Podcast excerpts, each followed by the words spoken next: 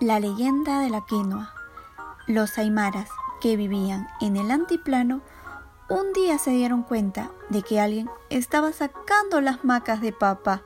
Un pastor de vicuñas decidió quedarse una noche para ver quién se las estaba llevando.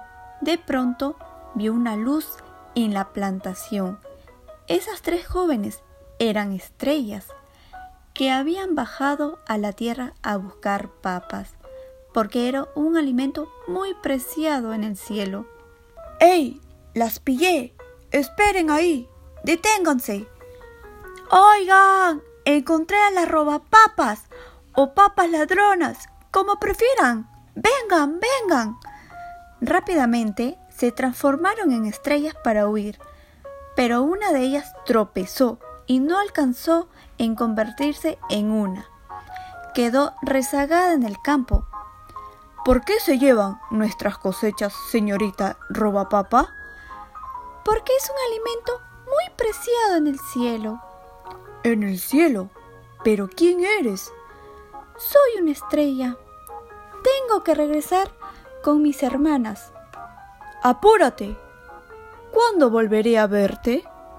Si miras al cielo, me verás todos los días. En ese momento llegaron los campesinos con sus antorchas. No alcancé, se fue por ese monte. Al día siguiente, el joven pastor llamó al cóndor de los Andes. Sagrado cóndor, sagrado cóndor, ayúdame a seguir a la joven que se convirtió en estrella. Así fueron pasando por desiertos, poblados, montes, lagunas con flamencos rosados, vicuñas, alpacas, montañas y nubes, hasta que llegaron al cielo. Habían jóvenes muy bellas, pero al poco andar, él reconoció a la joven que había visto en la tierra.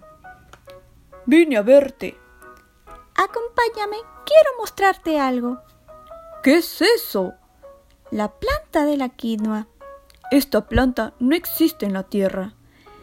Este grano dorado es un alimento muy completo de que se alimentan los dioses.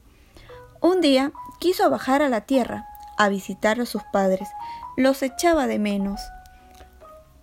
Te entrego el grano de la quinoa para que tu pueblo pueda cultivar en la tierra. ¿Cuándo volveré a verte? Si miras al cielo, me verás todos los días.